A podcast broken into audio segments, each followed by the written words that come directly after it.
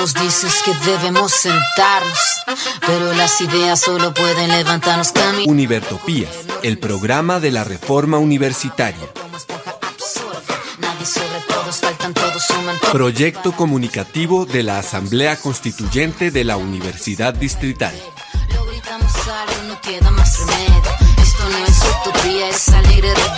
Por una educación como derecho y bien común. Escúchenos en frecuencia libre en las redes sociales y los espacios de encuentro ciudadano de la universidad, el campo y la ciudad.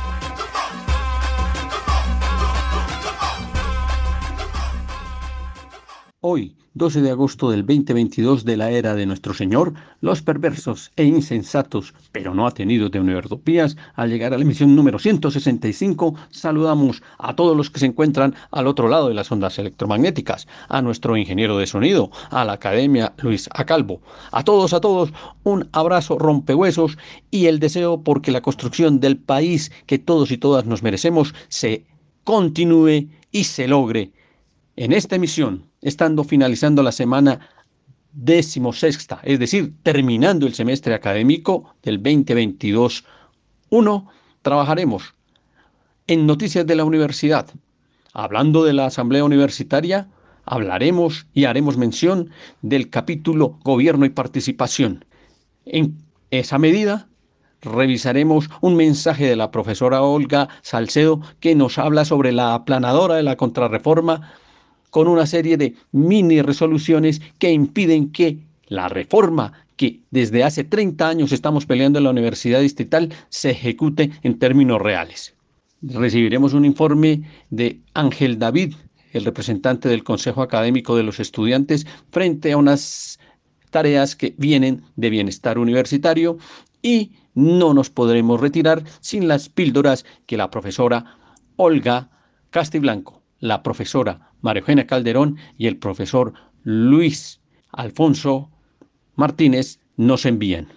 Y en noticias eh, que tienen que ver con el camino empedrado de los profesores ocasionales y catedráticos, recibiremos el informe de todo lo que han estado trabajando los profesores Adrián Gómez, Jorge Blanco y Paola Vergara frente a la situación de los profesores ocasionales y catedráticos al interior de la universidad y la mesa de trabajo que se viene desarrollando con la rectoría, la vicerrectoría y recursos humanos. Finalmente, en noticias externas haremos una breve lectura para dar continuidad al trabajo que venimos haciendo frente a el informe final de la Comisión de la Verdad. En este caso, el título 1, La Colombia herida, con su primer acápite acercarnos a la experiencia de las víctimas y su primer bloquecito un impacto masivo e intolerable. Iniciemos pues con nuestra zona musical. Esta zona musical va a estar cargada de canciones en homenaje a las víctimas, en homenaje a los exiliados, en homenaje a todos los hombres y mujeres que vienen entregando su vida por la construcción de un nuevo país son canciones o composiciones realizadas en el marco del trabajo realizado por la Comisión de la Verdad. En la primera, el tema Reconóceme, una canción escrita para los exiliados, por los exiliados. La letra es de Ronald Higuita, interpreta Carolina Muñoz Torres, participan en ella Camilo Zeta, Faber Grajales, Chanjo Deli, Daniel Boeira. Es una canción que llama a que los exiliados tengan nuevamente fe en el país que tuvieron que dejar producto de los paramilitares, producto de las bombas, productos de la violencia. Aquí ese primer tema.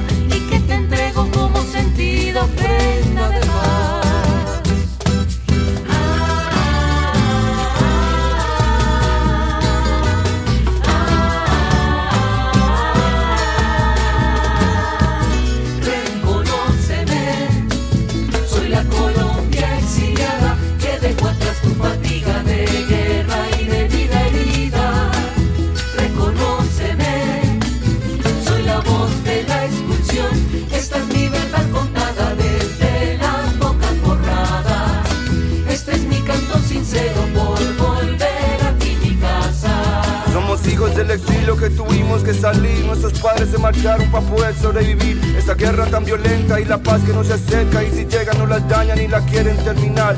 Reconozcanos, gritamos miles de exiliados. Contemos la verdad para volver a ser hermanos y sanar el sufrimiento que ha existido tantos años. Reconoceme, yo también soy colombiano y aunque esté en otro país, sigo siendo tu paisano.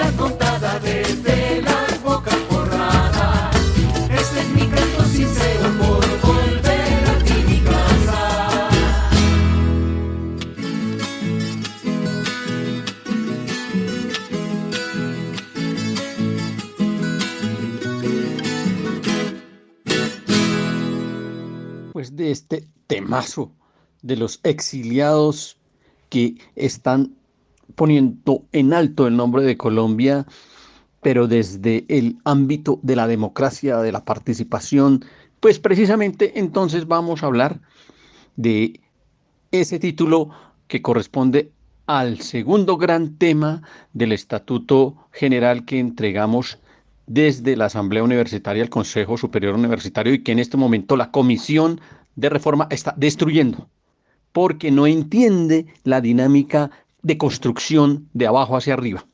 Ya en las sesiones anteriores trabajamos lo que tiene que ver con la estructura académica.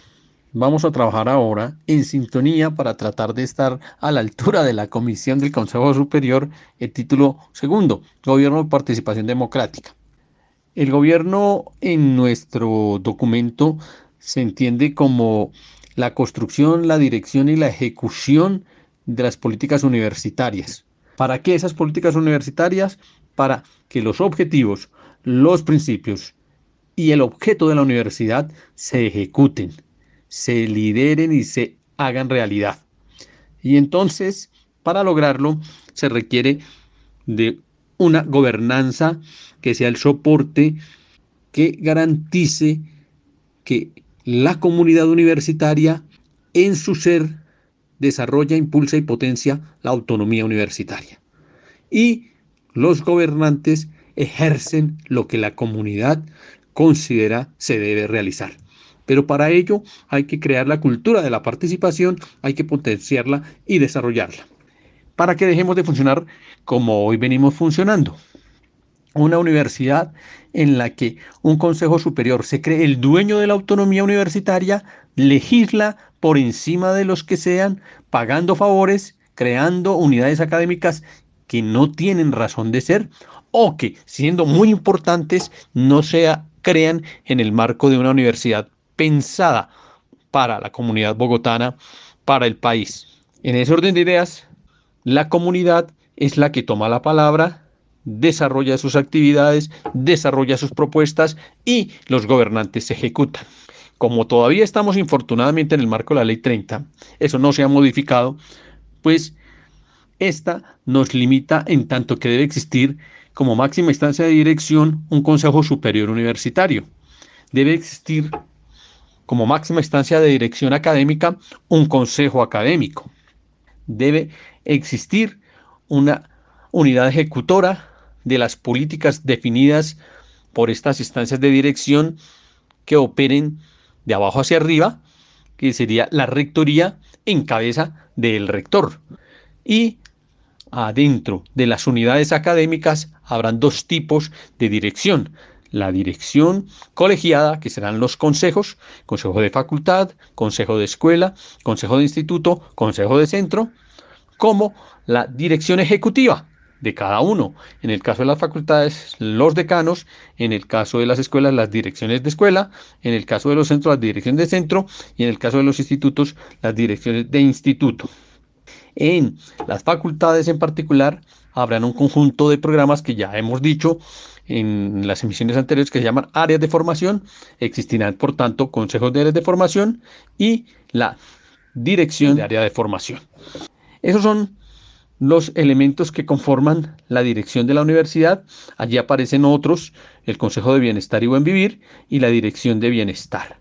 Ellos ejecutan el gobierno, pero las comunidades a través de los órganos de participación presentan las deliberaciones y las propuestas, algunas de ellas ya completamente finiquitadas, terminadas. ¿Y quiénes son esos? Pues está la Asamblea Universitaria, que es la máxima instancia de participación, está el Consejo de Participación, que es el que crea la cultura de la participación, por eso su tarea es la más importante en este periodo de transición, el Consejo Electoral, que de alguna manera busca formalizar los procesos de elección comunitaria para los puestos de dirección de la universidad, para los puestos académicos, es decir, se nominarán decanos a través de vía electoral, se nominarán directores de escuela a través de vía electoral, se nominarán los directores de centro a través de vía electoral, se nominarán los directores de instituto a través de vía electoral. Igual ocurrirá con los decanos. Así que hay un proceso en el que la participación de la comunidad se da tanto para elegir a sus dignatarios como para definir la política a través de la asamblea universitaria. También son órganos de participación la organización de los estudiantes, el consejo estudiantil, que se configura eh, de abajo hacia arriba en los programas académicos, en las áreas de formación, en las facultades y de allí tiene una organización general. Y también el claustro de egresados, el claustro de egresados también se caracteriza porque se busca la manera de lograr que la mayor cantidad de egresados estén en contacto con la universidad, tengan sus reuniones, tengan sus sesiones y deliberen y definan frente a lo que consideran son los destinos de la universidad porque necesitan definir políticas para mejorar las condiciones de enlace con la región. Y eh, son también órganos de participación, el claustro de docentes, que es un claustro general en el que participan todos los docentes o tienen voz todos los docentes, lo podrán hacer a través de forma directa o a través de la representación de un docente por cada 50 docentes y también el claustro de escuela, que es el sitio en donde se encuentran los docentes. Los docentes, a su vez, dentro de las escuelas pueden estar divididos en CABAS, que es la unidad fundamental en donde se encuentran los docentes que tienen la misma área del saber y la misma visión del mundo frente a esa área del saber. Cuando van a la escuela, están dentro de la misma el mismo campo cognitivo, pero con diversas connotaciones, diversas visiones.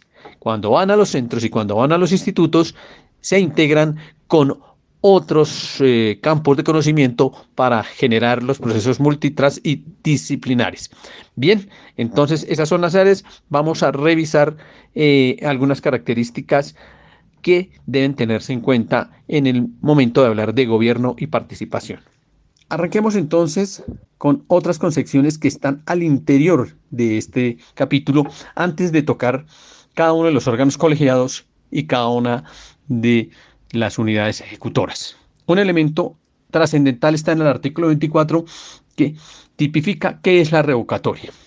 Y se expresa allí que de acuerdo a la Constitución existirá el proceso de revocatoria a quien haya sido elegido para un periodo institucional con un programa específico y que en ese programa específico se haya encontrado que no hay ejecución de lo planteado o de lo que aparezca en el plan de desarrollo. Entonces la comunidad, mediante voto directo, puede revocarle, quitarle el mandato. Eso opera para dignatarios, ejecutores, es decir, el rector, eh, los decanos, los directores de escuela, los directores de instituto, los directores de centro. Opera para quienes representan a los profesores, a los estudiantes, a los trabajadores y a los egresados en órganos de gobierno u órganos colegiados. Llámese representante de profesores, representante de estudiantes, representante de egresados, representante de profesores. Con eso, ahora sí podemos entrar a cada uno de los órganos específicos. Y iniciemos con la máxima instancia de dirección, Consejo Superior Universitario. El Consejo Superior Universitario, tal y como manda la Ley 30, mientras esta exista, ojalá que en el gobierno de Petro desaparezca, sea reformada y se tomen los ejemplos de otras universidades como las mexicanas, en donde se arman unas colegiaturas populares, realmente académicas, y no personas que no conocen de universidad, que no saben sino de tecnocracia, como ocurre en Colombia, pues se modifiquen las cosas. El Consejo Superior Universitario, máxima instancia de dirección de la universidad, está conformado prácticamente de la misma manera que dice la Ley 30 y por ende prácticamente de la misma manera que dice hoy el Acuerdo 03. Está presidido por el alcalde mayor de la ciudad. Hace parte de él el ministro de Educación Nacional o su delegado, un miembro designado por el presidente de la República que haya tenido vínculos académicos o profesionales con el sector universitario. Es una característica que se coloca allí porque quienes han venido a representar a la presidencia de la República no han contado con ese carácter, salvo en algunas contadas ocasiones. Hace parte del Consejo Superior el rector de la universidad, pero sin voto, con voz sin voto. Un representante principal y suplente designado por el Consejo Académico, entre los directores de escuela, los directores de instituto, los directores de centro y los decanos que hacen parte del consejo. Es decir, a diferencia de lo que ocurre, el delegado que se envía del consejo académico es nominado prácticamente por el rector y los demás hacen anuencia y aceptan. En este caso, intervienen todas las unidades académicas en la designación de ese representante también hacen parte del Consejo Superior un representante principal y suplente de los docentes de la universidad elegido por los docentes, un representante principal y suplente de los estudiantes de la universidad elegido por los estudiantes, un representante principal y suplente de los egresados, graduados de un programa académico de pregrado de la Universidad Distrital elegido por los egresados. Hay que precisar que la presidencia del Consejo Superior Universitario es ejercida por el alcalde mayor. En su ausencia, los miembros que constituyen el Consejo Superior en el momento en que sesiona pueden, después de nominar quórum, definir un presidente ad honorem. Hoy, eh, cuando no hay eh, presencia de la alcaldía mayor, eh, por el reglamento interno se define una rotación de quien ejerce, pero fundamentalmente empiezan con los externos. Es importante establecer que, como en todo el estatuto se ha definido que los profesores todos tenemos los mismos derechos independientemente del tipo de vinculación, en el caso del Consejo Superior Universitario, el representante podrá ser un profesor de cualquier condición en cuanto a vinculación. Podrá ser profesor de carrera, un profesor de hora cátedra o un profesor ocasional. Los miembros del Consejo Superior Universitario ejercerán su cargo ad honorem, es decir, no recibirán ningún honorario por ello, salvo el egresado, los estudiantes, el representante de los ex rectores y el representante del sector productivo, que no los había mencionado. Está el representante de los ex rectores, que debe ser ex rector no precisamente de la universidad distrital Francisco José Caldas, sino que puede ser un ex rector de cualquier universidad pública del país y es elegido por un mecanismo establecido en los estatutos que ojalá sea de corte democrático. Y finalmente está el representante del sector productivo elegido mediante un mecanismo previsto por el estatuto. Se deliberó mucho cuál sería ese mecanismo, pero lo importante aquí es que este representante del sector productivo realmente venga a aportarle a la universidad y entonces en ese orden de ideas tenga ciertas características y condiciones académicas. Entonces, arranquemos a mirar las condiciones que se piden para cada uno de los miembros del Consejo Superior Universitario. En el caso del docente, se solicita que no pertenezca simultáneamente a otro órgano de dirección o de gobierno de la universidad, no tener sanciones disciplinarias y haber obtenido en los últimos dos periodos una evaluación superior al 80%. Para garantizar la representación de los docentes de vinculación ocasional u hora cátedra, se les debe garantizar vinculación contractual durante el periodo de su representación. Ya hay bastantes universidades en Colombia en donde estos profesores pueden ser designados como representantes de los profesores porque ellos los han elegido. La Universidad Distrital todavía pretende negarles este derecho.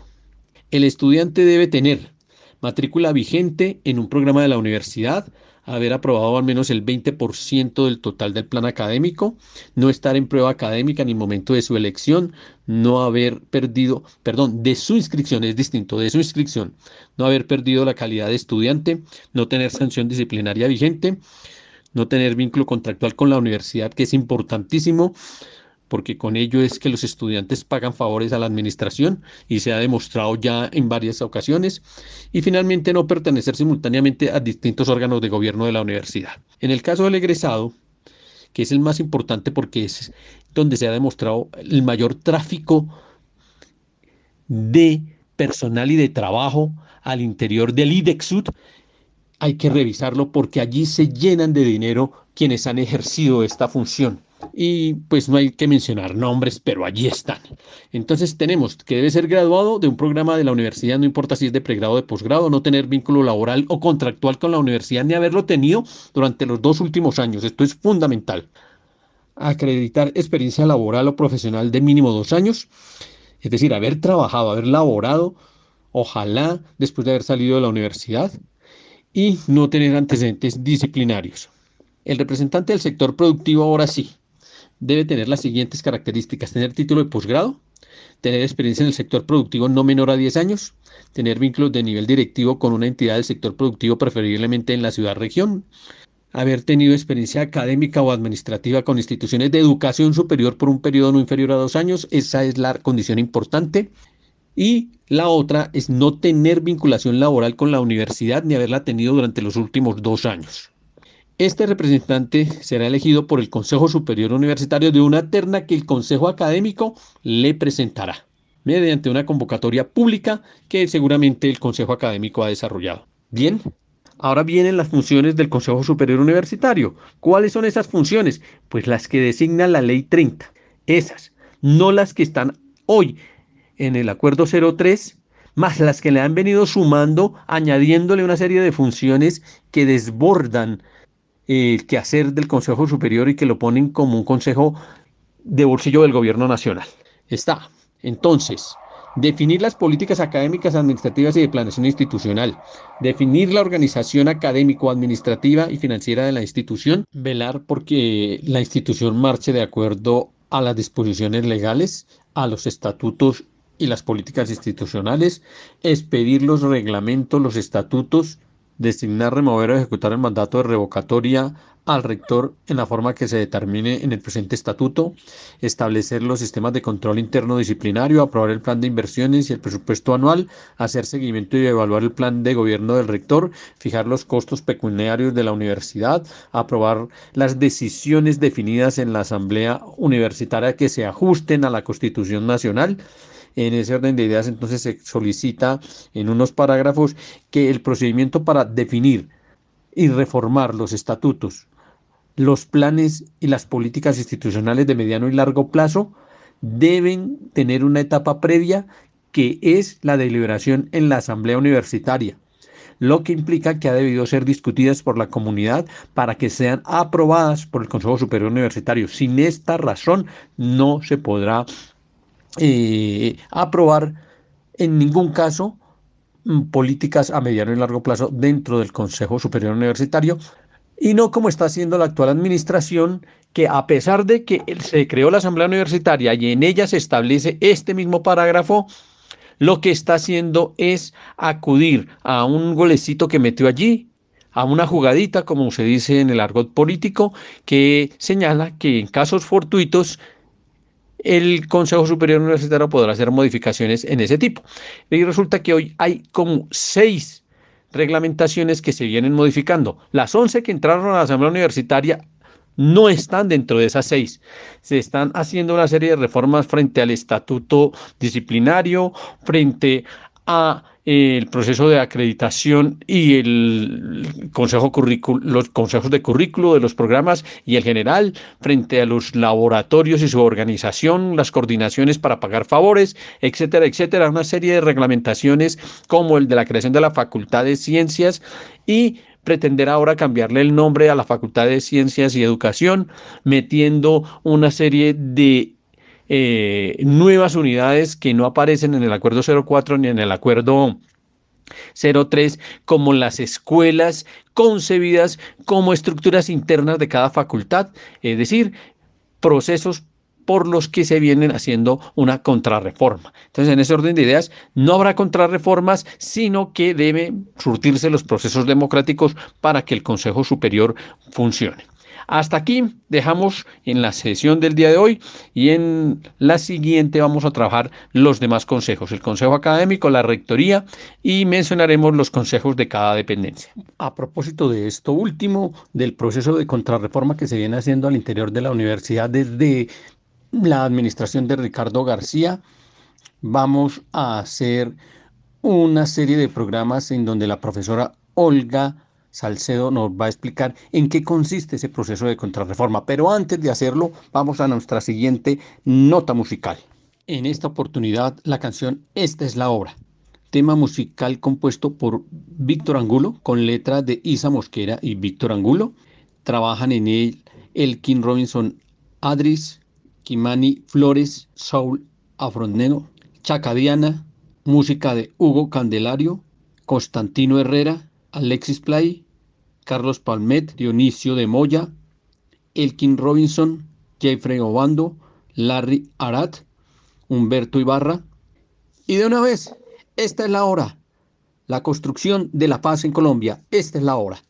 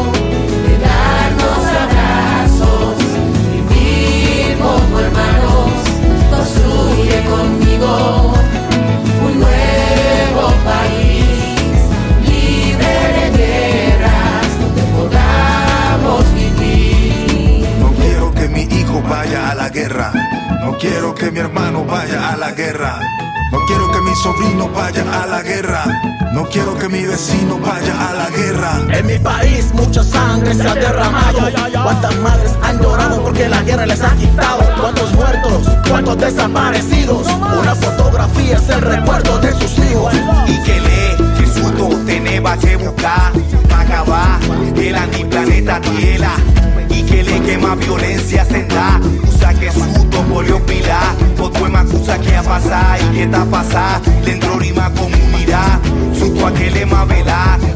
Más gana que suto junto por lograr.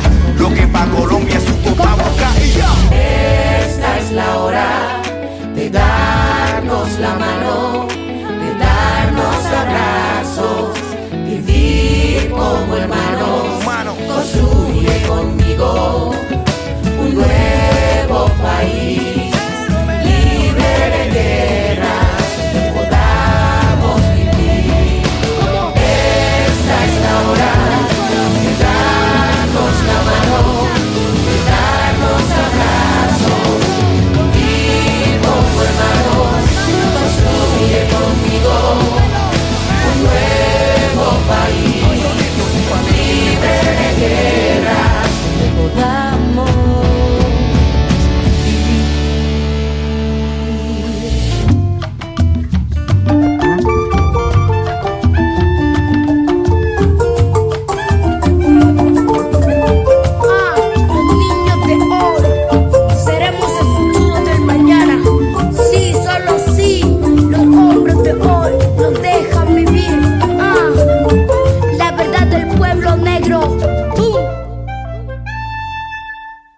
con este tema que nos señala que esta es la hora de construir el nuevo país, damos inicio entonces a la serie de programas en los que vamos a mirar con mucho detenimiento qué ocurre con todas estas resoluciones que han estado saliendo en el último periodo emanadas de la Rectoría, de la Vicerrectoría, del Consejo Académico y que fundamentalmente lo que están haciendo es crear una serie de unidades, crear una serie de dependencias y crear una serie de lazos que de una u otra forma están haciendo el proceso de contrarreforma desde, desde adentro de la administración, entre la vicerrectoría académica y el rector están ejecutando un proceso de contrarreforma que impide con una visión real universal, universitas, revisar realmente la universidad que queremos alcanzar y se apuntala a seguir disgregando esta universidad que hoy tenemos,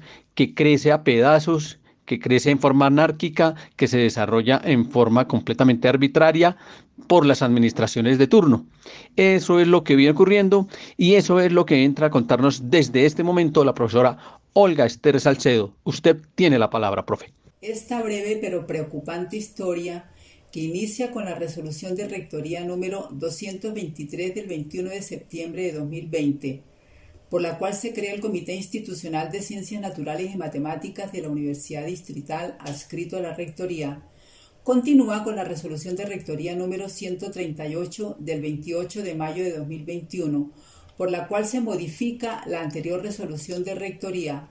Asimismo, esta historia evidencia la reforma, entre comillas, de la Universidad Distrital sin tener el concepto previo de la Asamblea Universitaria con el acuerdo número 004 del 24 de noviembre de 2021 del Consejo Superior Universitario, por el cual se crea la Facultad de Matemáticas y Ciencias Naturales de la Universidad Distrital.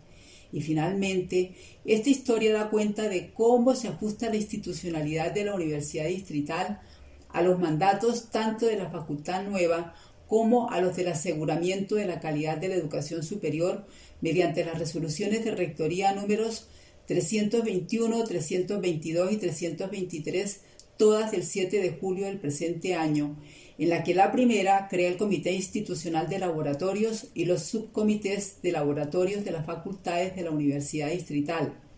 En la segunda, se actualiza y modifica la denominación del subsistema de autoevaluación y acreditación de la Universidad Distrital. Se crean los comités de currículo y calidad y se dictan otras disposiciones. Y en la tercera, se crea el Comité Institucional de Planestic UD y Educación Virtual de la Universidad Distrital Francisco José de Caldas. Por tal razón, será necesario hacer presencia en varias emisiones de Univertopías para comprender, entre otras cosas, que la Facultad de Matemáticas y Ciencias Naturales, al parecer, es el piloto de una reforma bastante extraña de la Universidad Distrital aprobada por el Consejo Superior Universitario para crear repúblicas independientes, más burocráticas, costosas e ineficientes llamadas facultades. Y tanto es así que ya se escuchan voces invitando a los profesores a juntarse para crear la Facultad de Humanidades o de Ciencias Sociales, porque el nombre no importa, ese u otro da lo mismo según esas voces. Lo que no se puede entender es cómo pretenden crear facultades nuevas con otra estructura académico-administrativa como la de matemáticas y ciencias naturales, sin ni siquiera modificar lo pertinente en los estatutos general y académico vigentes, y mucho menos sin que el Consejo Superior Universitario haya aprobado el nuevo Estatuto General cuyo proyecto fue radicado por la Asamblea Universitaria de la Universidad Distrital en dicho órgano colegiado hace más de un año. Y a esto hay que sumarle algo increíble desde el punto de vista académico, la supuesta pretensión de algunos de cambiar el nombre de nuestra resiliente, gloriosa y llamada Facultad de Ciencias y Educación, porque dice que la palabra ciencia se repite en la facultad nueva. Así quieren celebrar los 50 años de la, de la Facultad de Ciencias y Educación. A esas vocecitas desde aquí les decimos de una vez por todas que rechazamos contundentemente ese adefesio irracional, sin sentido e irrespetuoso con la comunidad universitaria de la Universidad Distrital. Y de otra parte, ¿cómo entender que las otras cinco facultades sigan funcionando a la luz de los estatutos general y académico vigentes y hasta cuándo lo harán de esa manera? En ese sentido, parece que coexisten simultáneamente dos universidades, una universidad distrital con una facultad aprobada por el Consejo Superior Universitario, cuya estructura académico-administrativa no está contemplada en los estatutos vigentes y es la Facultad de Matemáticas y Ciencias Naturales. Y la otra universidad distrital con cinco facultades cuya estructura académico-administrativa está contemplada en los estatutos vigentes aprobados por el Consejo Superior Universitario. Definitivamente, ese es un fenómeno desinstitucional, único, por lo menos en Colombia, y hasta bastante costoso para la Universidad Distrital y la sociedad bogotana y colombiana. En las próximas emisiones de Univertopías reflexionaremos sobre todos y cada uno de los comités que crean las resoluciones de rectoría para dar cumplimiento tanto al acuerdo del Consejo Superior Universitario que crea la Facultad de Matemáticas y Ciencias Naturales en noviembre del 2021, como a las recomendaciones y políticas del Ministerio de Educación Nacional. Hasta una nueva oportunidad y muchas gracias. Profesora Olga Esther, gracias a usted por la presentación. Nos hace el abrebocas para continuar en las próximas emisiones de Univertopías presentando el análisis de cómo desde la creación de la Facultad de Ciencias se viene implementando un proceso de contrarreforma específico que está inmerso allí con la creación de unos institutos, la creación de unas escuelas y la creación de unos centros que no son los que aparecen en la propuesta de la Asamblea Universitaria. Así que detrás de eso que se hizo como último acto de gobierno de la administración Ricardo García, se ha convertido en el caballito con el cual se crea una universidad paralela a la universidad que amparan los estatutos basados en el Acuerdo 04 y el Acuerdo 03, como muy bien lo explica la profe. Así que dejamos este abrebocas allí y nos vamos a un informe que entrega nuestro representante de los estudiantes del Consejo Académico, Ángel David. Allí está el informe. Un saludo a la comunidad estudiantil desde la representación estudiantil ante el Consejo Académico. El día de hoy en sesión del Comité de Bienestar, los integrantes del Comité de Bienestar avalaron la idea para presentar el programa de apoyo de transporte para los estudiantes eh, beneficiarios de este en ese sentido, recomendaron primero ajustar que el programa de apoyo tuviera calidades académicas y segundo, presentar una ficha técnica para que el comité lo pueda remitir a viabilidad presupuestaria y financiera para la vicerrectoría administrativa y para la oficina asesora de planeación. En este sentido, eh, de la representación estudiantil junto con el con bienestar institucional, haremos la ficha técnica y posteriormente por presentarlo para aprobación. Eh, con ese sentido, el programa apoyo al transporte estará haciendo circulación a partir del 2023-1, pero como programa permanente para la comunidad estudiantil y, en paralelo con el apoyo alimentario. Este es el informe de la representación estudiantil ante el Consejo Académico. Muchas gracias a Ángel David. Allí está el informe. Hay un, una nueva, un nuevo subsidio, llamémoslo así, una nueva ayuda, que es la ayuda de transporte, que ojalá en esa dinámica continúe de verdad la universidad tratando desde bienestar, con un bienestar universitario al servicio de los estudiantes, al servicio de la academia, se sigan mejorando las condiciones de los estudiantes y ojalá que no sea para un grupo de estudiantes, ojalá que fuese para todos los estudiantes. Y entramos al camino empedrado de los profesores ocasionales y catedráticos frente al camino empedrado de los docentes ocasionales y catedráticos tenemos dos menciones que hacer. Por un lado, lo que viene ocurriendo con por fin haber alcanzado la mesa de trabajo con las personas que intervienen en el proceso de pago de los docentes ocasionales y catedráticos.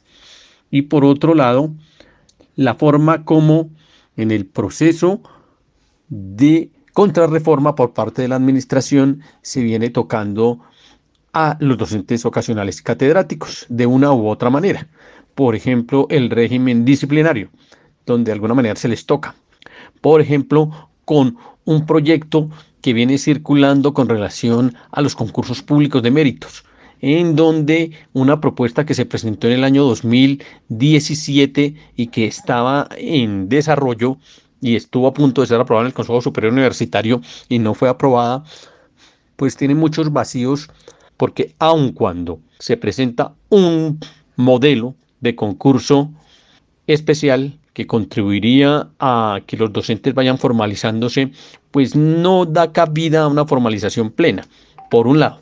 Y por otro lado, no da cuenta de qué universidad estamos produciendo o a qué docentes está dirigida la vinculación, porque no tenemos claro a qué universidad le apuntamos. A la universidad que hoy tenemos, una universidad profesionalizante o a una universidad que se proyecta al futuro y en ese orden de ideas, pues el tratamiento que se da a los actuales docentes ocasionales y catedráticos, pues no da cuenta de hacia dónde deben apuntar su quehacer. Estamos entonces frente a dos situaciones. Vamos a darle primero una apreciación a la primera de ellas, que tiene que ver con esta mesa, cómo se obtuvo, cómo se desarrolló. Ya en emisiones anteriores se particularizó el proceso, pero que sean los mismos actores los que nos cuenten cómo se desarrolla ese trabajo. Inicia una presentación del profesor Adrián y al final leemos un comunicado que envió a todos los correos de la universidad de la profesora Paola en nombre de los representantes que están en esa mesa. Entonces, profe Adrián, tiene usted la palabra. Bien, a raíz de la, eh, de la manifestación o la visita que hicimos el viernes a las 11 de la mañana en Recursos Humanos, se planteó una reunión a manera de mesa para sentarnos y analizar bien todos los problemas que se haría el martes 2 de agosto a las también a las 11 de la mañana. Así fue, así ocurrió. Nosotros entonces asistimos eh, este martes 2 de agosto y estuvimos en esta mesa, en esta reunión, eh, representación docente de la Facultad de Artes representación docente de, la, eh, de Ciencias y Educación, docentes de la Facultad de Artes ASAP, a quienes se les agradece muchísimo su asistencia, eh, representantes de la Decanatura de Ciencias y Educación, en este caso estuvo presente eh, la persona que tiene que ver el asesor jurídico de esta facultad y la persona que tiene que ver con la parte financiera de esta facultad. Además, se hizo presente una persona que nos acompañó desde el Consejo de Bogotá, enlace muy importante y muy necesario y que lo sentimos como un buen respaldo. Por parte de la Oficina de Recursos Humanos estuvo presente el director, estuvieron presentes dos funcionarios que tienen que ver directamente con el asunto de vinculación especial con todo ese proceso. Eh, la primera parte de la reunión entonces de, este, ese martes fue la presentación de las problemáticas, por mi parte, presenté casi que manera de eh, diagnóstico y también de denuncia el comunicado que he circulado por varios medios, que son los comunicados y las cartas que he enviado a recursos humanos, donde se señalan puntualmente las problemáticas que eh, se dividen en varias situaciones, como ustedes saben, en tanto eh, desajustes de pagos, problemas de nóminas, problemas y, e inconsistencias en tema de afiliaciones a, a EPS, a salud y a, seguro en general, y lo que tiene que ver con certificaciones laborales y bueno, eh, por supuesto todo lo que implica también pensiones, en fin, todas las problemáticas que hemos estado viviendo en términos de recursos humanos, de la parte de nómina, de la parte administrativa, etcétera. Presenté ese documento casi que manera de denuncia, eh, se señalaron los problemas que estamos teniendo eh, y se, se analizó para mirar cuál sería el origen y lo que detona o lo que provocan estos problemas. Por parte de las personas que trabajan en recursos humanos se intentó dar algunas explicaciones y claridades, pero realmente el panorama podríamos decir que es crítico y que eh, implica que dado que hay tantas fuentes, tantas direcciones y tantas instancias involucradas en todo este proceso, que tiene que ver con nómina, afiliaciones, pensiones y todo lo administrativo y todo el tema que tiene que ver con recursos humanos, que no es solamente la Oficina de Recursos Humanos, eh, dio eh, como conclusión que se requería una mesa eh, que integrara a las personas de estas diferentes instancias. La conclusión de esta reunión es que hay una fragmentación, hay un conflicto entre el sistema Titán, que se propone, se instala, pero no tiene los parámetros adecuados que sean, digámoslo así, coherentes con el proceso que veníamos teniendo. Por tanto, se ha actualizado varias veces este programa Titán. Eh, los parámetros hay que estarlos actualizando y en estos momentos los ajustes ya están siendo más satisfactorios, pero aún no se han hecho completamente. Por tanto, la Oficina Asesora de Sistemas, cuando entrega los reportes del sistema a recursos humanos, los entrega con algunos errores que deben ser ajustados. Eh, la recarga de labores sobre una persona que se ocupa de todo lo de vinculación especial, más todo lo que tiene que ver con cambios de equipos, de trabajo y demás. Y, por supuesto, el hecho de que sean varias instancias que tienen que conectarse y ponerse de acuerdo entre sí.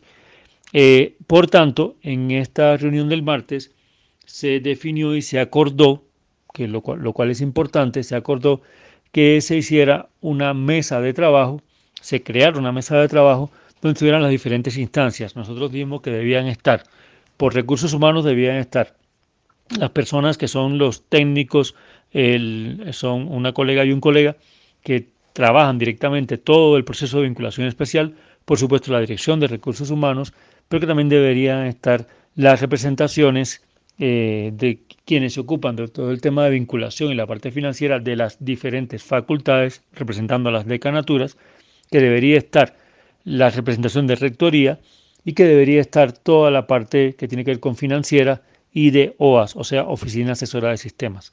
Se acordó, se hizo el listado de quienes deberían estar, Recursos Humanos se comprometió a convocar a esta mesa, va a ser una especie de mesa entre diálogo, aclaración, poner de presente las problemáticas que tenemos y exigir que tengan solución y ver también cómo de forma transversal y colaborativa eh, estas diferentes instancias que tienen que ver con todo el proceso que finalmente está siendo eh, desequilibrado, vean cuáles son los orígenes de, los problemas y cómo los pueden solucionar.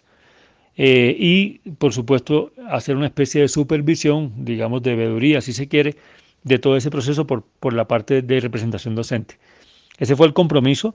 Se citó la mesa para hoy viernes 5 de agosto y esa citación se desarrolló, evolucionó y se cumplió. Entonces a continuación voy a compartir lo que tiene que ver con el informe de la mesa que se realizó hoy, que es una mesa que nunca antes había, se había dado en la universidad y que esperamos, que además va a tener varias sesiones y que esperamos que sea el espacio para ir ajustando de fondo estas problemáticas. Muchas gracias, profesor Adrián. Entonces quiere decir que viene un trabajo ya de hace bastante tiempo, se han reunido con la oficina o la dependencia de recursos humanos, allí han logrado establecer una mesa, mesa que sesionó mientras nosotros hacíamos la grabación del programa hace ocho días, el viernes 5 de agosto.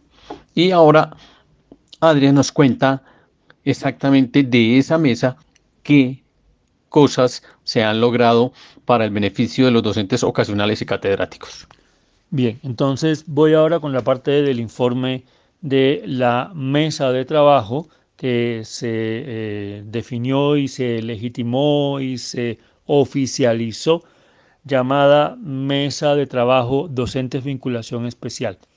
Insisto, gracias a la acción de la representación docente de Ciencias de Educación y de la Facultad de Artes ASAP. Esta se dio en la sede de la 40, en el piso 10, en lo que era la oficina de rectoría, y eh, tuvo la presencia de, por un lado, por el lado de, recursos humanos, de eh, la funcionaria del funcionario, Viviana y Víctor, quienes tienen que ver directamente con todo el proceso de afiliaciones, pagos, nóminas, etcétera, de vinculación especial, certificaciones y todo lo demás de, vinculación especial. Y por, la, y por supuesto la Dirección de Recursos Humanos. Estuvieron representaciones de diferentes decanaturas de diferentes facultades. Ahí estuvo nuestra colega por parte de la Facultad del Tejazar representando la decanatura y la parte de Ciencia de Educación y de otras facultades. Eh, estuvo presente eh, Constanza por la parte de todo el proceso que se ha hecho desde Rectoría para ajustar todas las situaciones que se han dado. Estuvo presente la parte financiera, nos faltó una representación más eh, amplia, digámoslo así, más completa de OAS, o sea, Oficina Asesora de Sistemas. Estuvo presente eh, el asesor de la Rectoría, la asesoría de Rectoría, por tanto estaba ahí el canal con Rectoría. Fue una mesa muy bien asistida, eh, con una participación grande, amplia y por tanto eh, muy enriquecedora y al tiempo muy compleja. La mesa entonces inició, se nos dio la palabra y nosotros iniciamos presentando nuevamente el diagnóstico, el comunicado y la necesidad de esta mesa. la presentamos o, la, o sugerimos que esta fuera una mesa concreta de trabajo que solucionara realmente los problemas y que evitara que se siguiera fragmentando la relación entre eh, la comunidad y las instancias administrativas y directivas eh, y que hiciera seguimiento esta mesa por parte nuestra como docentes y por parte de las demás personas que participan de la mesa, que hiciéramos seguimiento mutuo de todos los procesos. Eh, señalamos nuevamente todas las problemáticas que se están dando, el problema de las afiliaciones, la cantidad de colegas que tenemos que aparecen con desafiliación en términos de salud, ya sea por terminación de contrato, ya sea por mora de la universidad o eh, por lo que tiene que ver con un redireccionamiento de un pago que debió hacerse algunas CPS y, se hizo otras CPS. Señalamos y, y pusimos de presente los casos sobre la mesa. Señalamos también la problemática de los desajustes en salarios, por supuesto el tema del excedente del mes anterior y que ahora se ajusta con un recorte en el salario. Y también lo señalamos, aparte de la variabilidad en los pagos que hacen que no se tenga claro cuál es la base salarial de la parte docente. Eh, también señalamos el tema de certificaciones laborales eh, y todo, bueno, en general todas las problemáticas que hemos vivido las estuvimos señalando, puntualizando, presentando los casos y eh, solicitando que se planteara una, una ruta, lo que sería casi una ruta, de solución en dos aspectos. Lo operativo, que tiene que ver con, con resolver los problemas de fondo, en la parte de la, de la operación misma eh, de todos estos procesos y lo que tiene que ver con la parte de comunicación e información en términos de que haber comunicación e información clara. Después de nuestra presentación, entonces, el asesor de rectoría tomó la moderación de la mesa y eh, tomó nota y empezó primero eh, comprometiéndose con, un, con, una, con un mejoramiento en la información, en la comunicación, que se iban a emitir circulares, que iba a haber mejor comunicación con la comunidad docente, eh, con, con, una comunicación en términos de claridad de las situaciones que hemos estado viendo y casi que de capacitación. Esto fue complementado posteriormente por Constanza, que estuvo presente y que ratificó que desde un equipo que, eh, gracias a todo esto que estamos analizando, eh, se realizó junto con Rectoría, ya se definió y se está organizando un infograma para dar cuenta primero de cómo es todo el procedimiento, cuáles son los baches que se han tenido, pero además que tengamos claridad por la parte docente de cuáles son las rutas a tomar y a quién tenemos que acudir. Se habló hoy muy importante de esto, se habló hoy de eh, de que había todo el derecho por la parte docente de que además de estos trabajos que estamos haciendo, que digamos son internos, digamos son trabajos de mesa, también eh, los, por supuesto que como comunidad tenemos el derecho de hacer las demandas, denuncias, tutelas y todos los, los procedimientos jurídicos o legales, internos o externos incluso, que vengan, que, que sean el caso de hacer. Entonces eso está claro y eh, está entendido que ese derecho existe y que por supuesto eh, está abierta la posibilidad para que se, para que se lleve a cabo. Eh, la otra confirmación que recogió la parte de rectoría y que confirmó Constanza es que además habrán capacitaciones a docentes y que hay un proceso que se está haciendo para terminar de ajustar el tema de Titán que sí ha sido problemático porque es, digamos, eh, un sistema que eh, viene con una programación, pero que realmente se instaló y se eh, implementó sin el proceso adecuado de, digamos, para hacerlo acorde con todo lo que no corresponde a nuestra dinámica y nuestra realidad. Y por tanto, prácticamente fue un experimento que después de ejecutarlo arrojó errores y entonces los errores son los que se están empezando a corregir en este momento. Nosotros dijimos que era eh, urgente corregirlos y que haríamos todos, llevaríamos a cabo todos los mecanismos eh, para eh, garantizar esa corrección del sistema. se nos dice que la corrección ya está a punto de ser finalizada y que ya hay muchas, muchos elementos que se han corregido. Eh, participaron entonces de las presentaciones y de la contextualización, participaron la parte de, eh, insisto, técnicos de, la, de recursos humanos, representantes y personas que son los funcionarios que se ocupan de toda la parte de vinculación docente, de la parte de vinculación especial ocasional de otras facultades, ratificando las problemáticas que tenían estas facultades y, eh, bueno, las diferentes instancias dieron digamos, su perspectiva, su diagnóstico y eh, su orientación en términos de propuesta. Bien, en esta mesa entonces, eh, digamos que localizamos, detectamos, identificamos, por supuesto, varias problemáticas. Una problemática tiene que ver con el tema de cronograma y tiempos. Cuando hablo de cronograma y tiempos me refiero a tiempos ya sea de pagos, de primas, del el tiempo que nosotros debemos reportar lo que serían las novedades o actualizar la información en el sistema y toda esta novedad de tiempo implica eh, también una regulación eh, conjunta para que todo el tema de pagos, nóminas y demás se dé con claridad. Eh, y eso fue un primer aspecto. Y el aspecto también, como decía, de información y comunicación. Se harán unos acuerdos muy claros, se va a empezar a pasar infografías, capacitaciones, se va a acordar un horario de atención en recursos humanos para que los docentes sepan que pueden llegar ahí a, recibir esa atención. Se va a definir y a explicar para cada situación a qué instancias debemos dirigirnos, porque el problema que tenemos también es que como docentes nos desorientamos, a veces no sabemos a qué instancias dirigirnos y se comprometió la Rectoría y Recursos Humanos a mantener una comunicación constante y directa con las facultades y de respuesta a las inquietudes que hay. Se eh, definió abrir un drive donde recogeríamos todos los casos puntuales y específicos que todavía tienen inconsistencias. Ya la Facultad de Artes tiene un avance aquí, pero se abriría, se abriría un drive desde Recursos Humanos, Secretaría General o por la parte de Rectoría, donde ahí también confluirían las, eh, digamos, eh, las situaciones eh, y los casos específicos de cada facultad.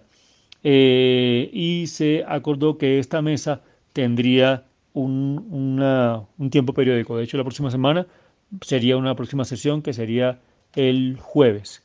Se le cuestionó, se le preguntó a la parte de recursos humanos cuáles serían las razones por las cuales se presentaron las inconsistencias que se han presentado hasta el momento.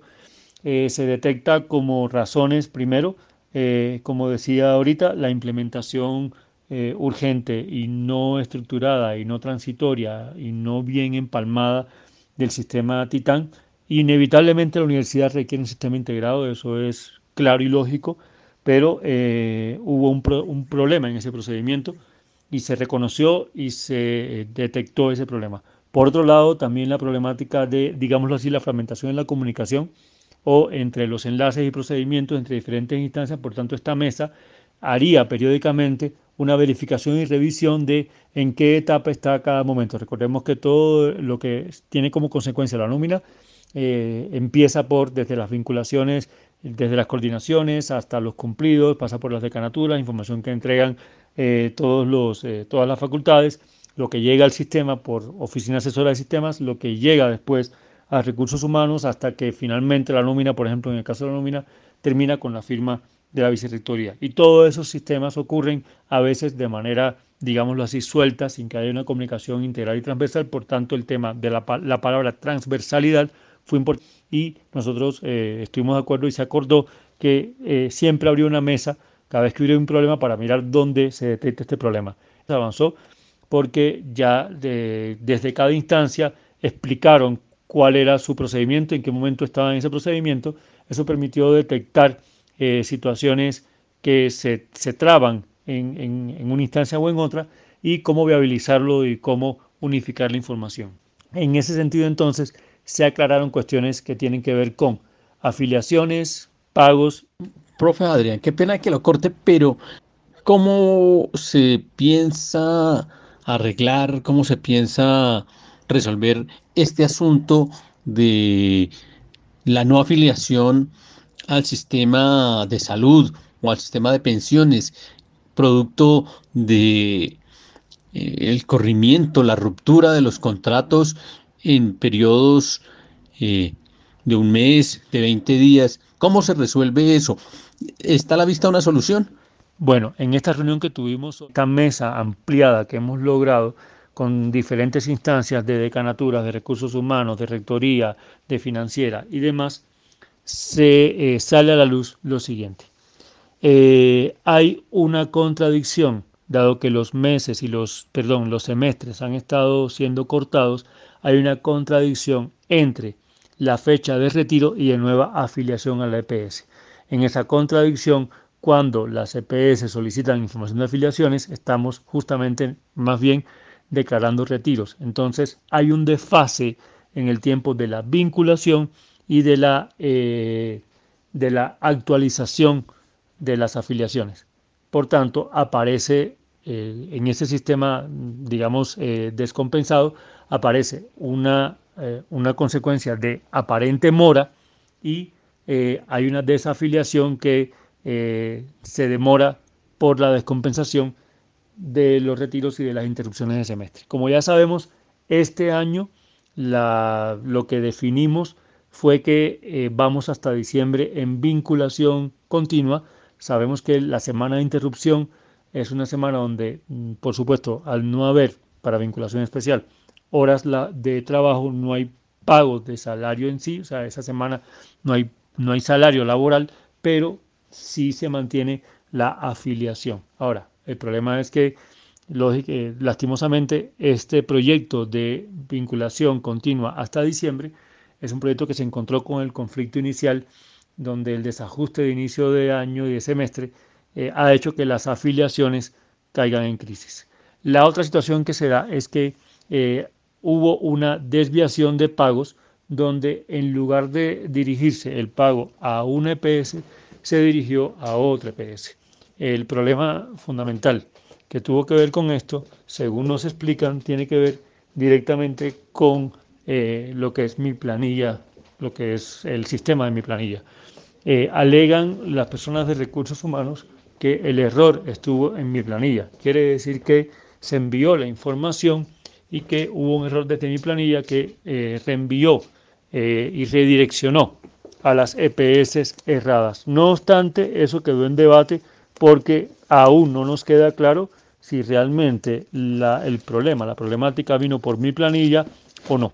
Eh, la dificultad de esto es que eh, las personas docentes que eh, sufrieron con, este, con esta problemática aún aparecen con desafiliación porque sencillamente hay que esperar a que se devuelva el dinero a la EPS que lo recibió por error y que se recupere. Esto pasó sobre todo con Sanitas y Compensar.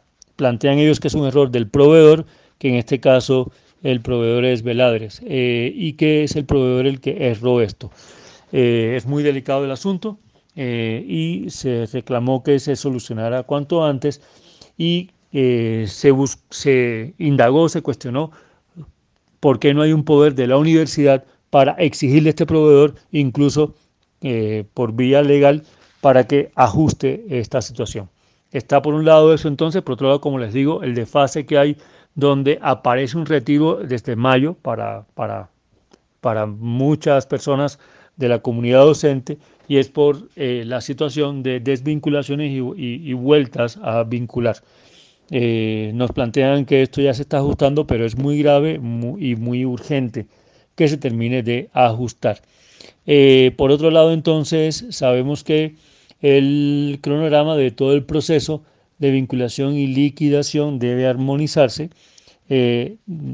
esta mesa va a permitir que las novedades se transversalicen de manera más urgente el sistema más importante que tenemos ahorita es Ágora.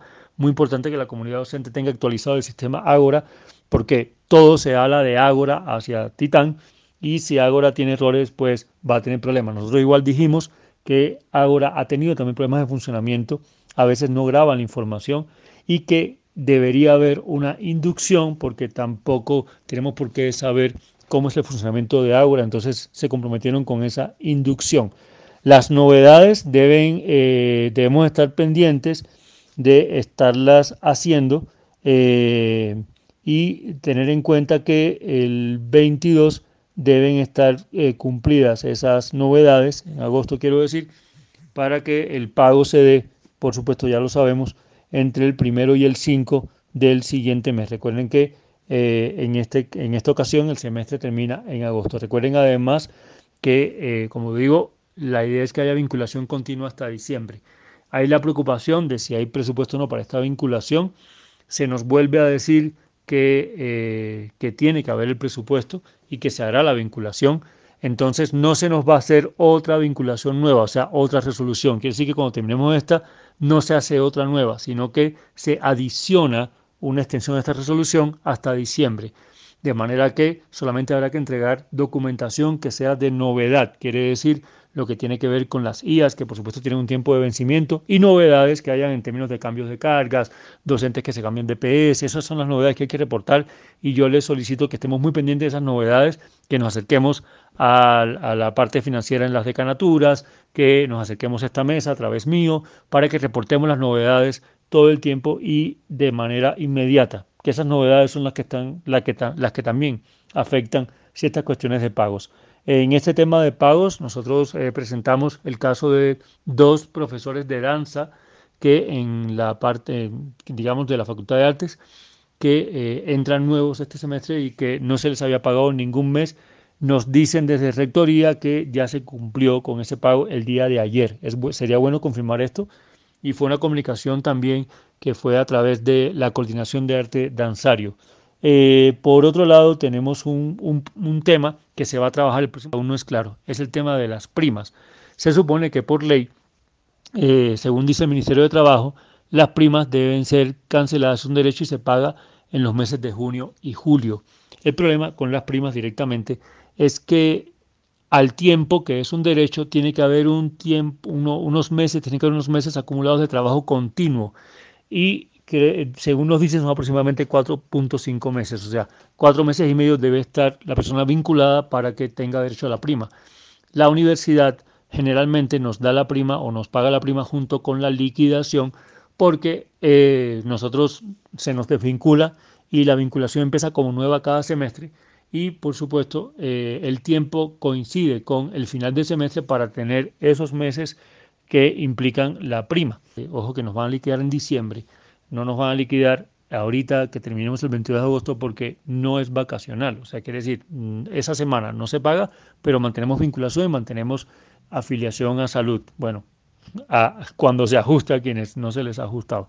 Por tanto, la liquidación va en diciembre. Lo que nosotros dijimos es que si la liquidación va en diciembre, tiene que cumplir entonces con la prima en la fecha en que termine el semestre porque ya se cumplirían esos meses. No, se nos dio claridad con respecto a la legalidad de la prima. Eh, bien, entonces la idea es confirmar las novedades de parte de los docentes eh, ya próximamente, del 9 al 11 de agosto, para que estas novedades entren a la finalización de, de este semestre. Eh, nos informan que ya hay un incremento, ya se hizo una adición el día de ayer, em, pero que debe regularse. Eh, se preguntó, incluso desde la Rectoría a la parte financiera, cómo se iba a ejecutar el incremento. Tenemos que, entramos ya con un incremento, o sea, ya el incremento se está aplicando en los salarios, pero no se nos ha aplicado el retroactivo. Hay unos dos meses, si no estoy mal, en los que nos aplicó el incremento. Ya hay adición para hacer el, retroactivo, nos deben el retroactivo eh, y necesitan ver cómo ejecutarlo y eso quedó para confirmarse. Entonces, para el próximo a trabajar eh, el retroactivo, la liquidación a final de año, la prima que deben definir cómo se hace. Y se acordó entonces, y con esto termino el informe, se acordó que eh, desde Rectoría sería una infografía, unas inducciones y terminar el ajuste de Titán. Como decimos, Titán hace parte de una, de una integración, pero hay una contradicción entre Titán y sí capital. Ese es un tema importantísimo. De hecho, hasta ahí hay problemas con Titán, no solamente con los procesos internos de la universidad, sino, por ejemplo, con sí capital. ¿sí? Eh, entonces, eh, nos, lo que se definió fue que se va a plantear un cronograma de todo el proceso de vinculación y liquidación y se va a informar ese cronograma, se va a actualizar y se va a enviar como información a toda la comunidad docente. Eso es lo que tengo para decirles hasta el momento. Eh, muchísimas gracias y muy largo el informe porque son muchas cosas que han sucedido. Muchas gracias, profe Adrián. Muy completo el informe, muy clara, muy claro el asunto. Está funcionando la mesa, se está revisando lo del problema salarial, se está revisando cómo quedaría el problema contractual, cómo se allega el presupuesto para lograr que el contrato llegue hasta diciembre, independientemente de que se haya hecho eh, eh, una resolución hasta octubre por problemas presupuestales y adicionalmente que se resuelvan los problemas de las primas y del valor del punto. Pero yo no lo puedo dejar ir, profe, sin que nos aclare qué ocurre con ese desbalance de unos meses más altos que los otros, el sobrepago o el pago por debajo en un mes. ¿Qué hay al respecto? Y con eso cerramos, profe. Como ustedes saben y hemos dicho, se pagó con un excedente el mes pasado, por tanto este mes, eh, perdón, bueno, eh, junio, por tanto el último pago que, recibimos eh, fue con un descuento ajustando ese excedente. Resulta ser que ese descuento para ajustar ese excedente no se hizo completo para nivelar, con la justificación de que no se quería bajar tanto ese pago. O sea, quiere decir que eh, falta un pequeño porcentaje para ajustar ese excedente y que se va a ver, eh, digamos, eh, se va a, a, evidenciar, se va a ver manifestado en el próximo pago que tengamos. Lo que hace falta es que cada persona, parece ser que el, el mes donde tuvimos un salario estable fue mayo. Si ustedes quieren saber cómo es el salario real, en mayo es donde se cumplió y donde coincidió que por cantidad de semanas y todo, ahí tenemos, parece ser, el, el pago como debería ser. Es importante que lo comparen y vean, hagamos la matemática. Lastimosamente nos toca hacerla directamente para ver si estos reajustes que se hacen para el ya sea para ajustar el excedente anterior o para lo que tiene que ver con el incremento, eh, los tengamos claros y, y me puedan reportar quienes han recibido pagos desajustados o quienes incluso el ajuste fue mucho mayor de lo que correspondía con respecto al excedente anterior. Pero sepan que el próximo salario va a salir en casi todos los casos con un pequeño porcentaje más que es del ajuste del excedente anterior. Muchas gracias, profesor Adrián. Con esto queda completo el informe. Recuerden que la semana pasada se entregó parte del mismo que la profesora Paola Vergara y Jorge Orlando Blanco enviaron un correo en el que explican los hechos acaecidos, las reuniones eh, que se tuvieron el 6 y el 2 de junio. Y Adrián nos acaba de compartir en un informe más sucinto lo que allí ocurre. Estamos pendientes de lo que haya ocurrido en la reunión que se haya tenido el día de ayer para establecer los avances frente a el presupuesto que hacía falta para extender ahora sí el contrato hasta diciembre, y para establecer la manera como se va a resolver el problema que surgió con la no aplicación a seguridad social, eh, el problema con compensar y con colsanitas que dejaron por fuera por una inversión en pagos allí del problema de mi planilla y en otros casos por la manera retrasada como se hacen los informes entre la universidad y las entidades promotoras de salud. Y finalmente, el ajuste del punto y la corrección del sobresueldo que producto del manejo inadecuado de la información al interior de la universidad está arrojando errores en la nómina. Y para cerrar, que se resuelva el problema de las primas que deben ser canceladas a los docentes y que estos no tengan que estar entregando tanta papelería.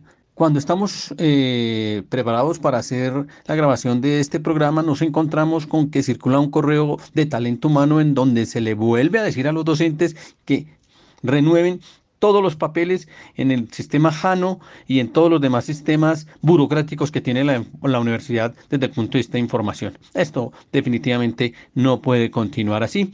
Vamos al himno de los profesores ocasionales y catedráticos.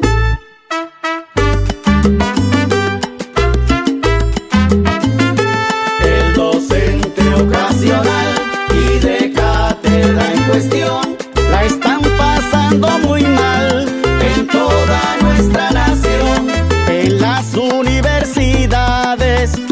de la nación hay que decir las verdades con claridad y razón. Hay docente ocasional y de cátedra precarios con exceso laboral, pero de bajos salarios. Dicen que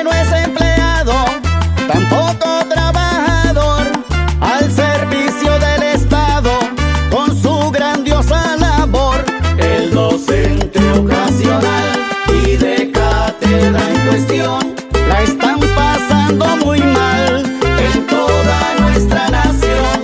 Se los vincula por meses y trabajan en exceso.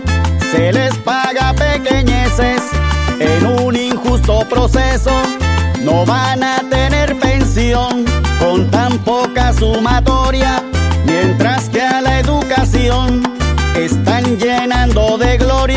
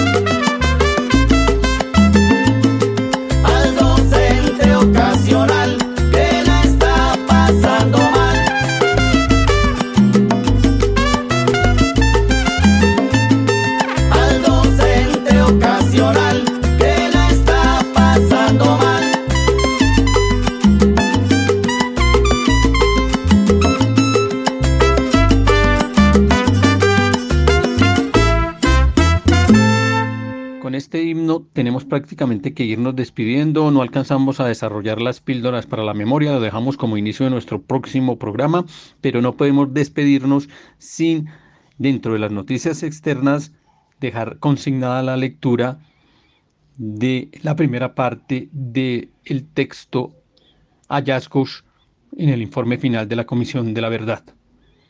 El título 1, La Colombia herida. Primer acápite, acercarnos a la experiencia de las víctimas.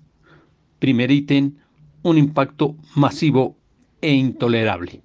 La Colombia herida. El texto inicia con un arreglo artístico realizado por Marta Gómez y algunos artistas en el exilio que fueron de alguna manera apoyados por varios nodos perdón la redundancia, de apoyo que contribuyen con la Comisión de la Verdad. Y dice, pido la palabra a quien quiera escuchar, para alzar mi voz en medio de tanto miedo, miedo que llevo tatuado aquí en mi cuerpo, miedo a ser olvidada y olvidar. Eres como el viento que viene y que va, llevas un dolor profundo en tu vivir, soy tu vientre, soy tu arrullo, soy tu abrigo, tu primer latido, yo soy tu raíz. Vuelve a jugar con la lluvia, vuelve para tejer conmigo un puente, un puente de esperanza.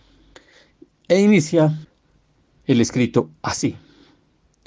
Colombia ha vivido una guerra por cerca de 60 años de la que está en el camino de salida, pero que a pesar del acuerdo de paz con las Fuerzas Armadas Revolucionarias de Colombia, EP, se niega a ser parte del pasado. Las víctimas del país y el propio trabajo de la Comisión reivindican el derecho a la verdad en su apuesta por la paz. Durante estas décadas se han acumulado hechos de violencia, estados de sitio, torturas, secuestros y masacres que inundaron de sangre los campos y la conciencia colectiva. Todo ello conforma una historia fragmentada que buena parte de la sociedad ha vivido como si fuera de otros, en la que el otro se convirtió en un enemigo para eliminar, no en un adversario con el cual dialogar o negociar. Las muchas formas en que esta eliminación del otro tomó el espacio de la política y de la vida campesina, de la organización comunitaria o del futuro para las nuevas generaciones han supuesto históricamente un trauma colectivo que acumula capas de experiencia, dolor y resistencia. El trauma colectivo de la guerra y sus consecuencias con carácter repetitivo y acumulativo que genera una afectación transmitida entre generaciones a través de memorias y silencios de lo sucedido, hasta constituir la identidad de un país que trata en varios momentos de construir una paz que se quedó hasta ahora en procesos fragmentados y nuevos ciclos de violencia. Esta dimensión de catástrofe social en la que muchas veces los vecinos o incluso familiares han sido vistos como opositores o enemigos, no se ha integrado en una visión de país compartida. En las últimas décadas, mientras la guerra se agudizó, la desprotección de millones de personas aumentó.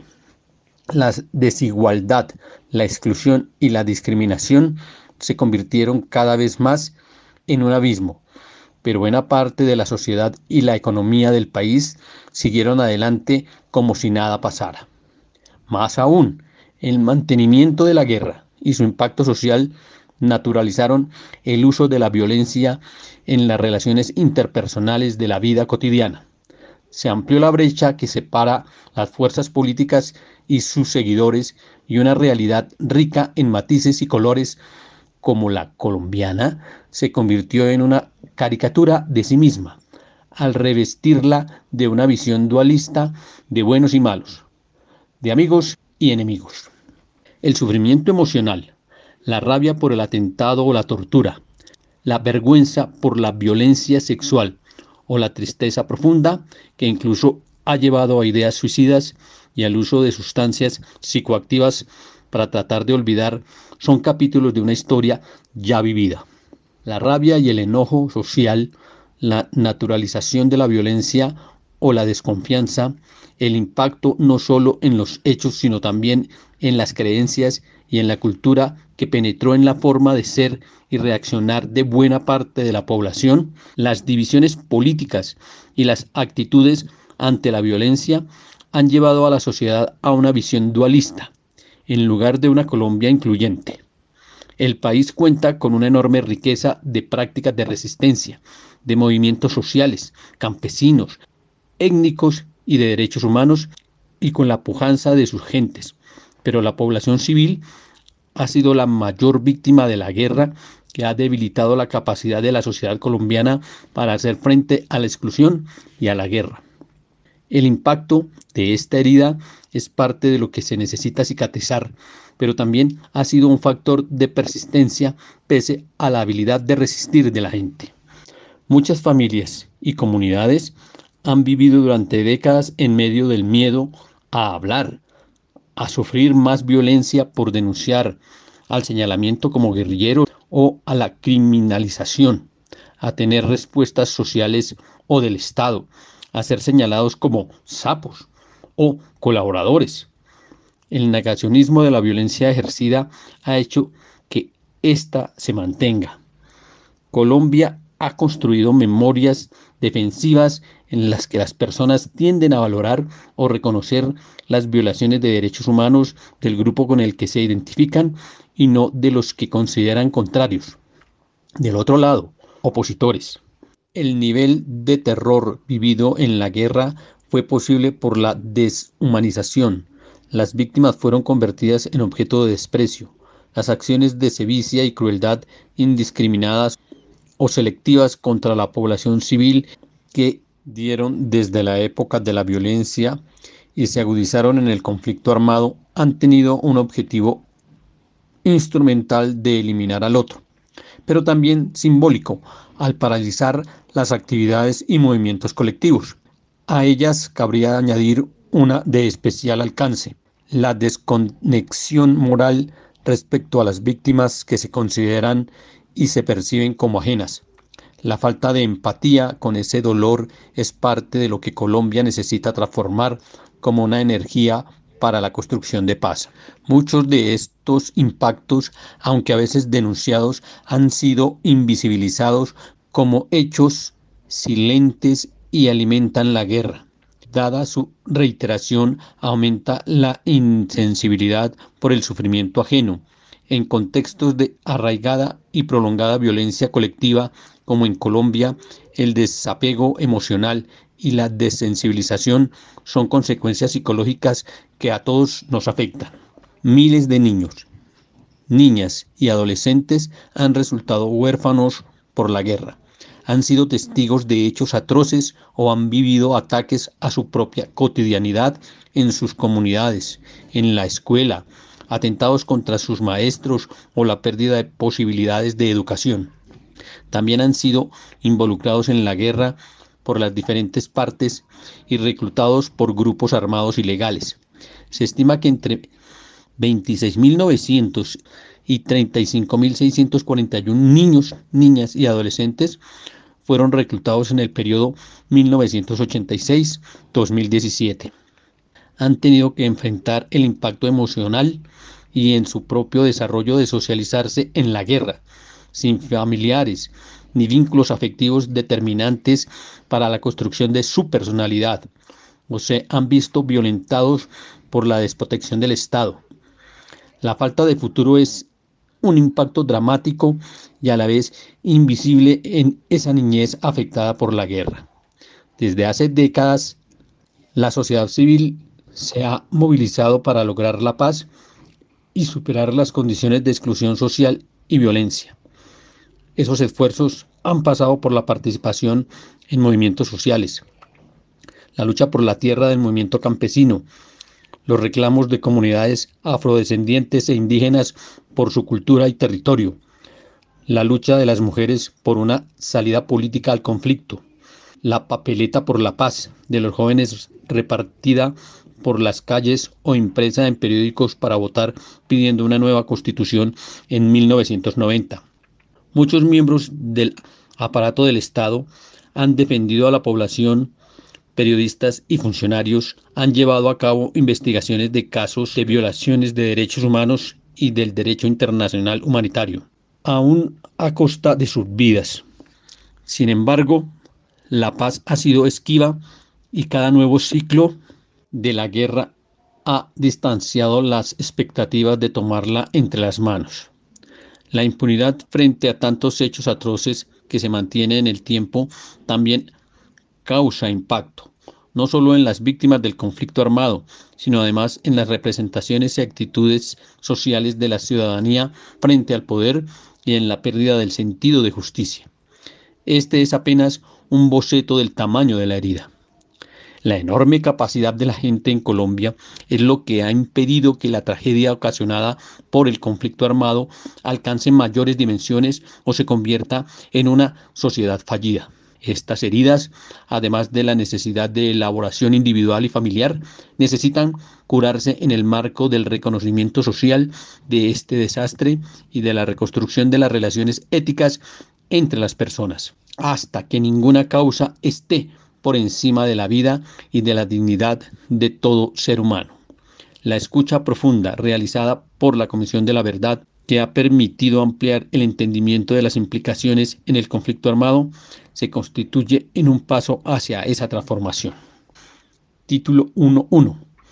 Acercarnos a la experiencia de las víctimas. Este informe de la Comisión de la Verdad de Colombia comienza hablando de las víctimas y del impacto de la guerra en la sociedad no lo hace desde el análisis histórico ni de otros aspectos que son profundamente relevantes y que entran en nuestro mandato. Lo hace desde la consideración de que reconocer este impacto y el respeto por la vida humana son el punto de partida para cualquier proceso de reconstrucción, diálogo social y propuesta de transformación. Título Un impacto masivo e intolerable el impacto acumulado de la violencia y sus profundas consecuencias en la sociedad colombiana durante décadas no frenaron la guerra. Durante mucho tiempo, las víctimas fueron negadas o justificadas como consecuencia inevitable de los enfrentamientos armados entre grupos opuestos. Mientras tanto, la presencia del Estado brilló por su ausencia en muchos de los territorios en conflicto y en la sociedad civil sobre todo la que habitaba en los núcleos urbanos, parecía mantenerse al margen de algo que sucedía fuera de sus fronteras. En los comienzos de los años 70 se trataba de salir de un régimen excluyente, dominado por las élites tradicionales, en una enconada lucha por el poder político y la propiedad de la tierra que tuvieron un papel decisivo en el estallido del conflicto a pesar de los sucesivos intentos de alcanzar la paz. La voraz dinámica de la guerra extendió de manera indiscriminada su llama de violencia hasta los últimos rincones del país, cebándose de manera especial con la población campesina. De hecho, más del 90% de las víctimas pertenecen a la población civil, detrás de las más de mil masacres, millones de desplazamientos forzados y exilios, decenas de miles de secuestros y torturas o más de 100.000 desaparecidos, hay historias rotas de personas, familias y comunidades cuyas experiencias no tienen cabida en las estadísticas del terror. Los diferentes grupos armados, paramilitares, guerrillas, fuerzas armadas y policía, actuando frecuentemente por medio de estructuras y alianzas políticas, en muchas ocasiones en colaboración con sectores económicos y amparándose frecuentemente en la impunidad, son los máximos responsables de estos hechos. No solo se trata de la acción directa en los hechos e historias que aquí se narran, sino también en los contextos que hicieron todo esto posible. Esta guerra no ha sido solo entre grupos armados, sino de entramados y aparatos políticos y económicos, donde se incluyen actores no armados, como civiles, sectores de la sociedad y grupos que participaron en la guerra, dinámicas del poder y en la disputa por tierra. Mientras Colombia trataba de abrir espacio para la democracia, elecciones municipales de los años 80 y constitución de 1991, y se daba procesos de paz con algunos grupos, arreciaba la guerra con otros. Los diferentes actores alentaron una dinámica de violencia que basó su imperio en el despojo a la población civil y en territorios convertidos en objetivos, disputa armada y llevaron a una reconfiguración del poder local. Debajo de la parte más visible de la guerra ha habido una profunda conflictividad social que no siempre se ha dejado ver o que se ha criminalizado como si fuera parte de conflicto armado. Más allá de la confrontación para ganar control del conflicto, la lucha por el territorio no solo ha tenido un propósito insurgente o contrainsurgente, sino que también se ha mezclado con el narcotráfico, el blanqueo de capitales y en algunos territorios con proyectos económicos y extractivos, el despojo de tierras asociados al desplazamiento forzado ha llevado a la pérdida de modos de vida, procesos organizativos y producción agraria tradicional con el consiguiente aumento de la desigualdad y la precarización. Se calcula que en el contexto del conflicto armado, 8 millones de hectáreas han sido despojadas de forma violenta. De acuerdo con la Unidad para la Atención y Reparación Integral a las Víctimas, 32.812 personas han declarado haber sido despojadas de sus tierras y 132.743 han declarado pérdida de bienes muebles o inmuebles asociada al conflicto armado. En el mismo sentido, la Unidad de Restitución de Tierras reporta que, a corte del 31 de mayo del 2022, se habían radicado 17.543 demandas de restitución de tierras individuales ante instancias judiciales para un total de 30.331 solicitudes por parte de las víctimas en todo el país. Conforme el conflicto armado se agudizó y numerosos territorios se convirtieron en zonas de disputa entre la insurgencia y la contrainsurgencia, cada vez fue más difícil en esos lugares declararse población civil no involucrada. La constricción comunitaria se convirtió en una forma de presión al liderar comunidades, en forma de presionar a líderes y comunidades de criminalizar y estigmatizar a movimientos sociales.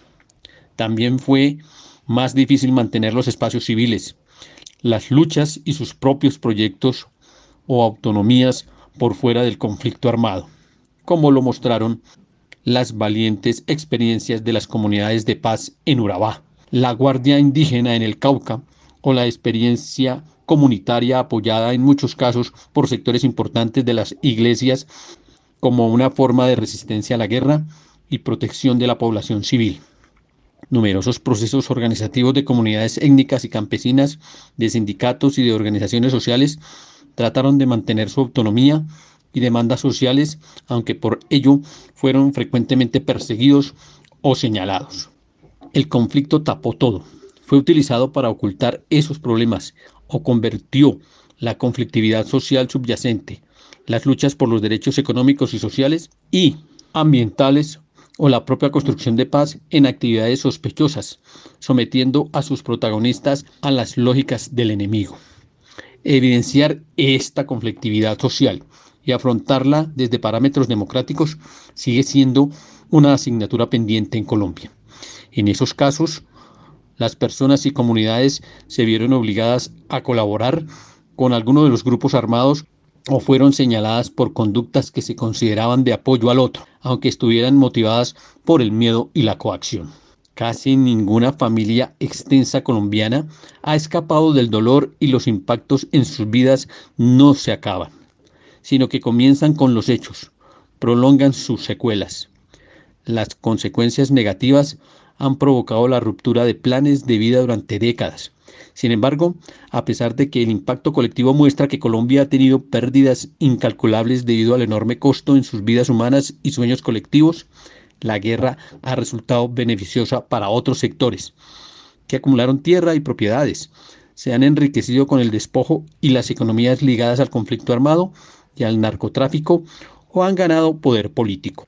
Así lo cuenta un joven cuya biografía está cruzada por todas las contradicciones de la guerra y que tuvo que crecer en el exilio. Abre comillas. En muchos casos, haber sobrevivido físicamente no basta. Hay gente que sigue metida, por todos los motivos que pueda haber, en una dinámica de guerra, en alimentar el conflicto y la violencia. Por eso te digo, yo creo que víctimas somos todos, menos los que tienen interés o ganan la guerra, que no quieren decir los que participan, sino los que tienen interés y ganan de ella. Entrevista en volumen 0004 578. Hombre exiliado familiar de mujer desaparecida. Y continúa el texto. El conflicto armado supone una afectación directa al menos para el 20% de la población colombiana que resultó víctima, lo que muestra un impacto masivo con consecuencias a largo plazo en el conjunto de los testimonios de todo tipo de hechos irresponsables de la violencia recogidos por la comisión, las personas hablaron en general de dos o tres hechos de violencia que marcaron sus vidas de manera irreversible. En el 42% de los casos recogidos por la comisión, las personas fueron víctimas de distintos hechos en varios momentos e incluso por diferentes grupos armados. El 20% de las víctimas reportaron más de un perpetrador, mostrando cómo especialmente la agudización del conflicto armado llevó a la extensión del impacto en el que la población se convirtió en el objetivo y los motivos de la violencia se cruzaron muchas veces en la biografía de una misma persona y su familia. Pero el impacto no ha sido igual ni ha llevado a generalizar el efecto sufriente sobre toda la población. La población campesina y la urbana empobrecida, los pueblos étnicos y las mujeres de sectores populares y los niños y niñas y también jóvenes en áreas rurales o urbanas marginalizadas han sido los más afectados por un conflicto armado en el que tener el control sobre la población civil y el territorio se convirtió en el objetivo central de la guerra. Y viene un pie de página importantísimo que dice, según reporte de la Unidad para las Víctimas, el 48.9% de las víctimas son mujeres, el 18.1% pertenecen a pueblos étnicos, el 22.1% tiene entre 0 y 17 años, el 22.7% está entre 8 y 28 años y de acuerdo con el DANE, el 23.8% de las personas en el país viven en las zonas rurales de las cuales el 48.2% son mujeres. De esta población que habita en zonas rurales, el 37.1% de las mujeres y el 36.9% de los hombres son menores de 20 años. La encuesta nacional de calidad de vida de 2020 menciona que el 75.3% de las mujeres y el 78.6% de los hombres mayores de 15 años que viven en las zonas rurales se identifican como población campesina. Datos del Departamento Administrativo Nacional de Estadísticas TANE y Gobierno de Colombia, Unidad para la Atención y Reparación Integral de Víctimas y Gobierno de Colombia, reporte. Y continúa el texto. El cansancio del conflicto armado de los procesos de paz fragmentados o frustrados, de la repetición de ciclos de violencia que volvían como un mal sueño de promesas incumplidas o de discursos que ampararon la continuación de la guerra, originó un estado de apatía e indiferencia en un sector de la sociedad. Mientras los discursos triunfalistas de una parte del Estado llegaron acompañados de corrupción o negación de su responsabilidad y las proclamas de las guerrillas con una violencia contra otros sectores económicos o políticos considerados también como enemigos, el descrédito hacia todos llevó a la desconfianza en un futuro compartido en Colombia.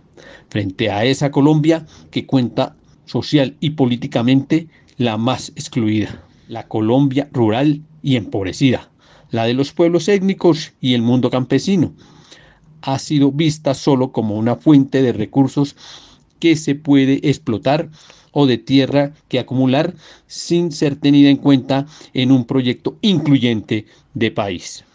Una buena parte de la sociedad colombiana ha dado un paso adelante tratando de defender sus proyectos de vida, resistir a la guerra, luchar por sus derechos, hacer avanzar la democracia.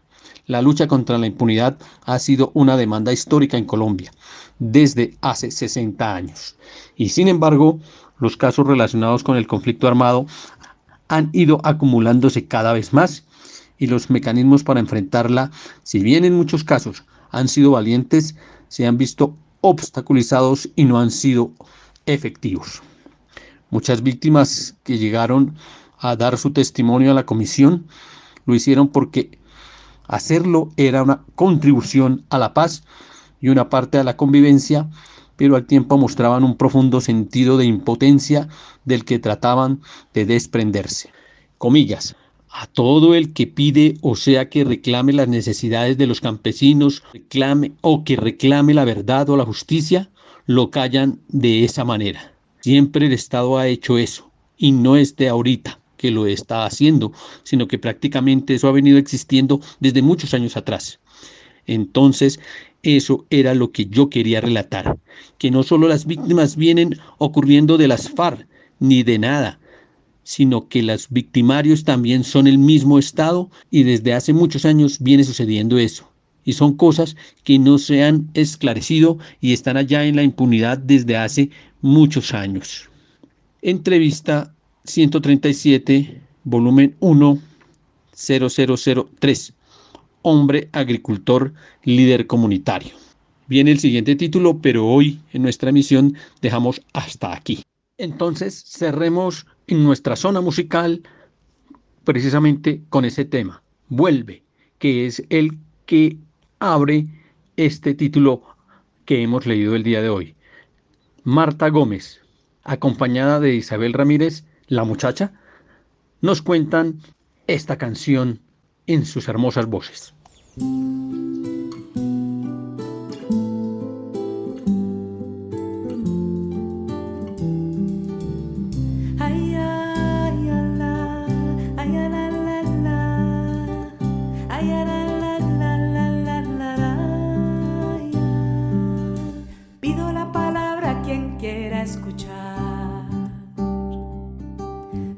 Mi voz en medio de tanto miedo. Miedo que llevo tatuado aquí en mi cuerpo. Miedo a ser olvidada y olvidar. Eres como el viento que viene y que va. Llevas un dolor profundo tu soy tu arrullo, soy tu abrigo primer latido,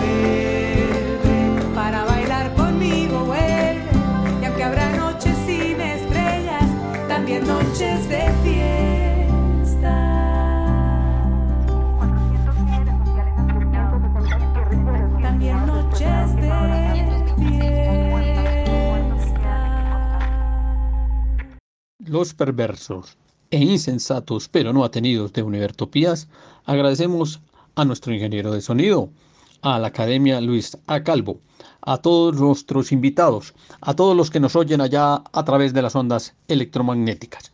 Nos vemos y nos oímos la próxima semana. Que la comunidad bogotana, que los luchadores populares, que todos los que están convencidos en la construcción y la obtención de un nuevo país, sigamos adelante en ese camino.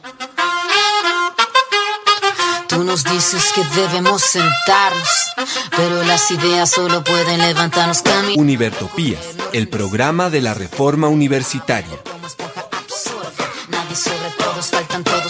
Proyecto comunicativo de la Asamblea Constituyente de la Universidad Distrital. Esto no es utopía, es alegre rebeldía. Por una educación como derecho y bien común.